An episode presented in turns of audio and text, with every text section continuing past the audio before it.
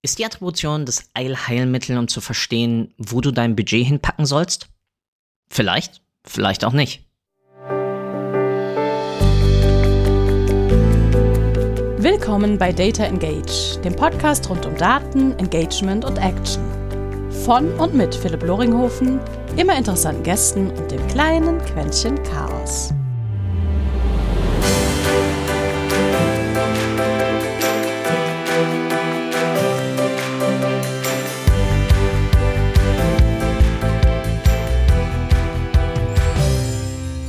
Und herzlich willkommen zu einer neuen Episode Data Age. Ich freue mich riesig, dass du hier bist und dass wir gemeinsam schauen können, besprechen und diskutieren können, wie durch Daten und mit Daten du deine Marketingstrategien verfeinern kannst, Kampagnen optimierst und Kundenerlebnisse personalisierst. In der heutigen Episode geht es genau einmal um das Stichwort Kundenerlebnis oder noch eher Kundenreise. Nämlich die Frage, welcher Kanal hat eigentlich welchen Beitrag geleistet, damit jemand zu einem Kunden wurde? Stichwort also Attribution. Oder noch genauer und ehrlicher, ich will heute mal meine Probleme mit dem Werkzeug der Attributionsmodelle darstellen. Denn zunächst einmal nochmal die Frage, was sind eigentlich Attributionsmodelle? Nun, wie schon gesagt, es ist ein Werkzeug. Ein Werkzeug, das uns dabei helfen soll zu verstehen, welcher Marketingkanal welchen Anteil hatte, welche Kontribution, damit ein Verkauf oder eine Conversion überhaupt stattgefunden hat. Erneut hier, es ist ein Werkzeug. Wir haben also noch ganz andere Möglichkeiten, um überhaupt mal uns Gedanken darüber zu machen, wie wertvoll ist überhaupt ein Kanal? Wie wertvoll ist dieser und dieser Touchpoint überhaupt in der Kundenreise? Und damit landen wir auch schon beim ersten Problem. Nämlich, Attributionsmodelle sorgen dafür, dass wir eine Übervereinfachung der Kundenreise haben. Oder eher eine gedankliche Übervereinfachung. Denn unsere Kunden durchlaufen ja keinen linearen Pfad. Stattdessen wechseln sie mal Kanäle, interagieren mit einer anderen Kampagne, sie kehren zurück zu einem Preisvergleich, dann zögern sie, dann warten sie nochmal, weil das Konto gerade vielleicht noch nicht gedeckt ist dann vergleichen Sie nochmal die Preise. Unsere Attributionsmodelle neigen also dazu, solch einen komplexen Prozess zu simplifizieren. Und dabei verlieren wir eben ganz wertvolle Informationen über die Synergien der einzelnen Kanäle zueinander. Besonders sichtbar ist das witzigerweise dann in einem der häufigst genutzten Tools im Bereich Marketing Analytics. Und zwar Google Analytics, egal ob jetzt Universal oder 4.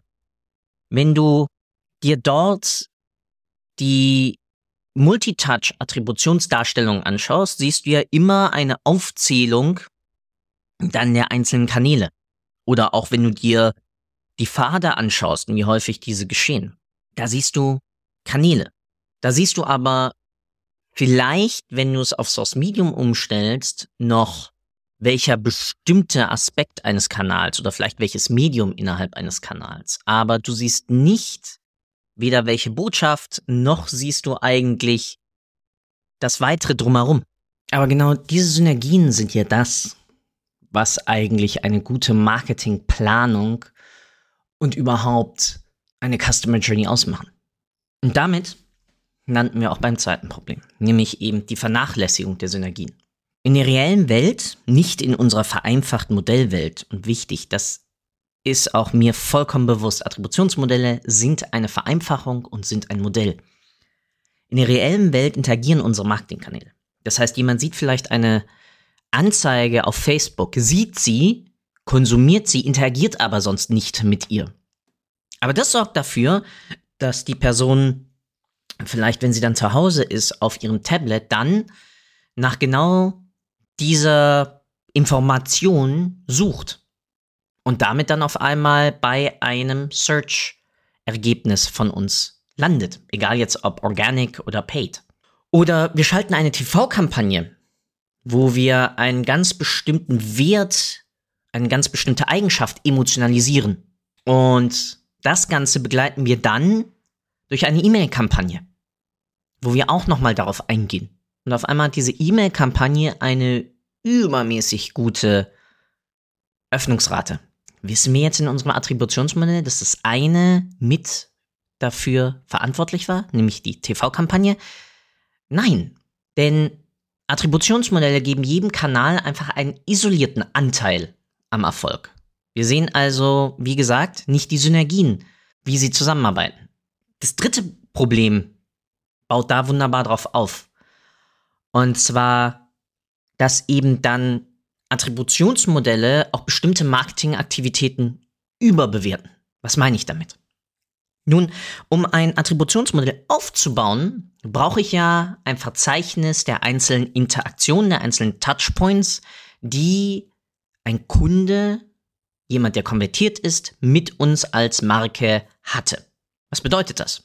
Ich brauche Informationen, zum Beispiel durch Klickverhalten oder durch Gutscheincodes oder durch das Messen von eingehenden Anrufen oder durch das Klicken auf einem E-Mail-Newsletter oder durch das Interagieren mit einem Dialogmarketing-Kanal wie zum Beispiel WhatsApp oder ähnliches. Ich brauche also immer etwas, wo ich einen Clickstream erzeugen kann, einen Identifier, der sagt, das war diese und diese Person und die, also es war diese und diese ID, die hat diese und diese Interaktion vollzogen. Ich kann nicht reine View-Through-Interaktion messen. Bedeutet TV-Kampagnen, bedeutet YouTube-Werbeanzeigen, bedeutet Display-Anzeigen, mit denen nicht geklickt wurde. All das bleibt mir in meinem Attributionsmodell verborgen. Ich habe also die Überbewertung von aktiven Klickkanälen. Und was ist der aktivste Klickkanal, den wir haben? Search. Ich habe Bing, ich habe Google und ich habe noch die ganzen anderen Suchmaschinen. Das bedeutet, transaktionale Kanäle sind auf alle Fälle immer in einem Attributionsmodell übergewichtet. Und damit landen wir dann genau bei dieser Herausforderung, dass ich dann auf einmal anfange, mein Budget in diese transaktionalen Kanäle reinzupacken, obwohl ich vergesse, dass ich vorne raus ja noch die ganzen Synergiekanäle hatte die ganzen Branding-Kanäle, die ganzen Display-Kanäle und ähnliches, die genau eigentlich den Weg bereiten, dass die transaktionalen Kanäle dann auf einmal genau diese falsche Gewichtung bekommen. Damit landen wir beim vierten Problem, dem Stichwort Zeitverzögerung. Besonders im Bereich Video, Bewegtbild, aber auch Podcast-Werbung und ähnlichem habe ich Lag-Effekte. Ja, oder generell auch bei, bei einigen Produktarten geht es ja nicht sofort in die Transaktion. Das heißt, Werbemaßnahmen haben Wirkungsdauern.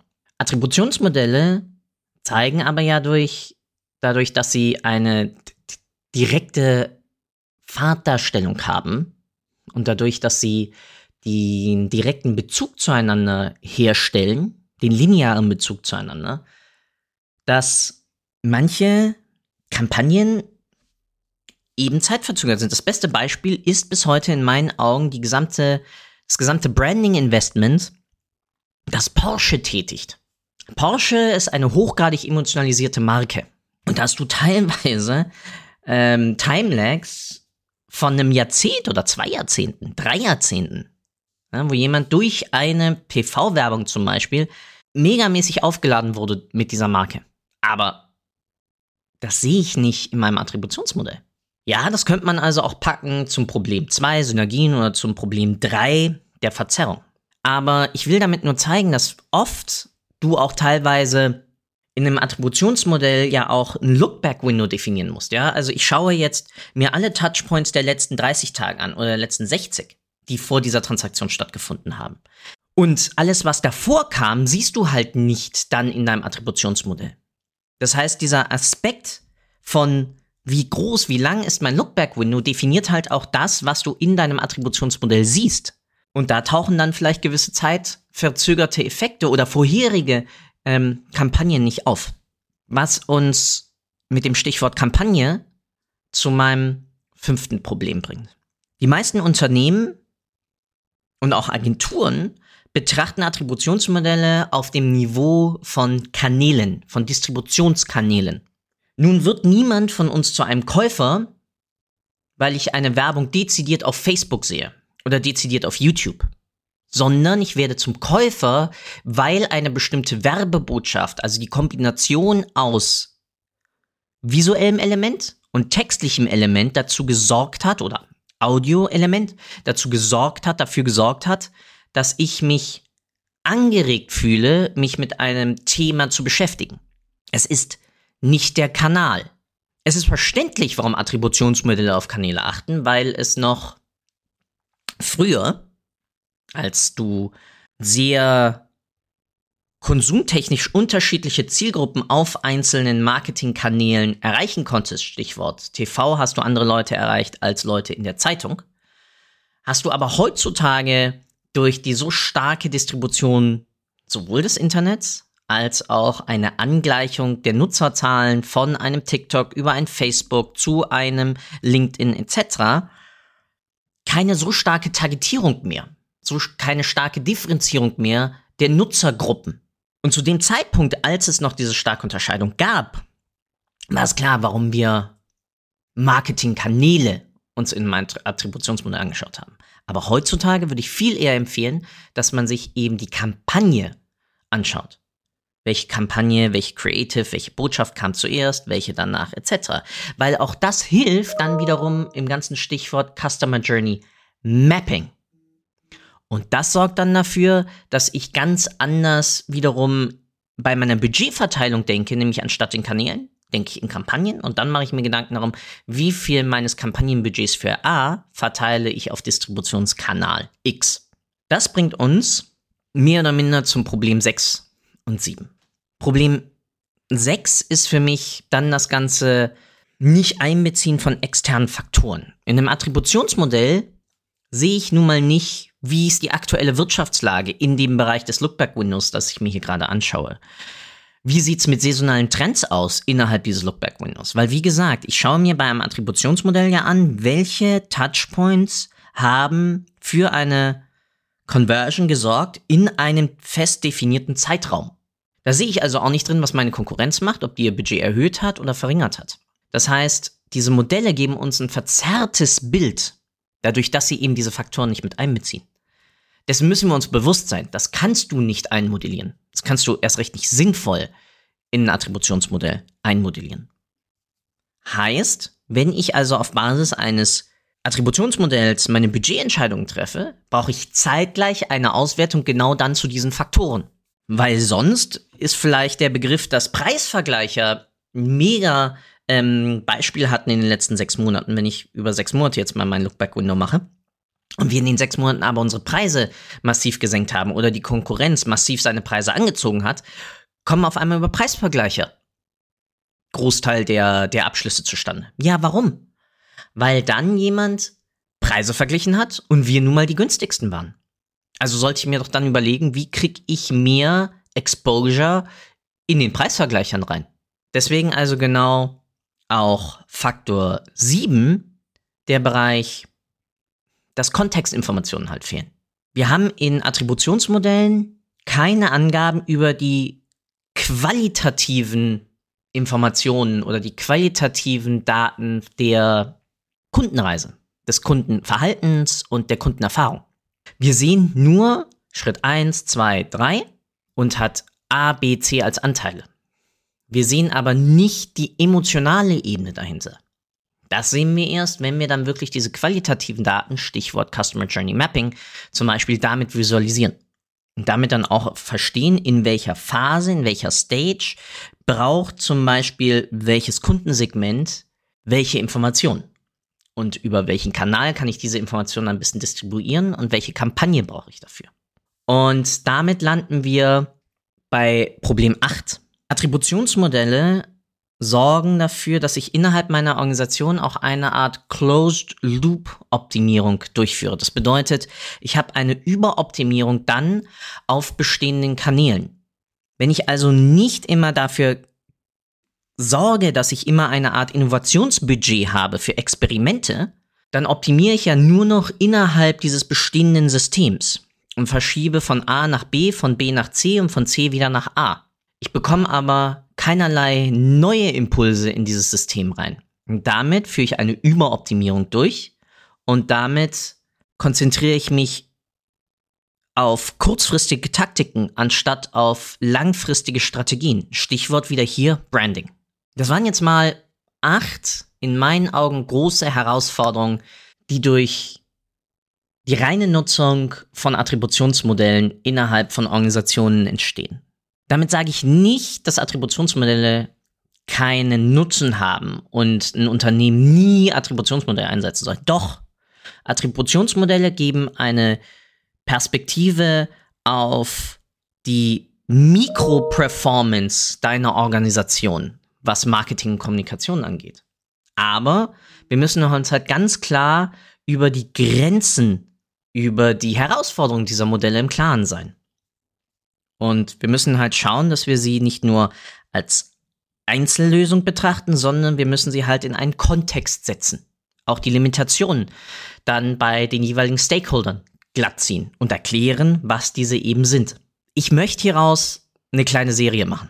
Ich werde über die nächsten Wochen zu Lösungsmöglichkeiten gewisse Sachen darlegen, aber auch noch Herausforderungen darstellen, zum Beispiel vom Media Mix Modeling, qualitativen Methoden, aber auch klassisch natürlich von einer klassischen Performance Analytik.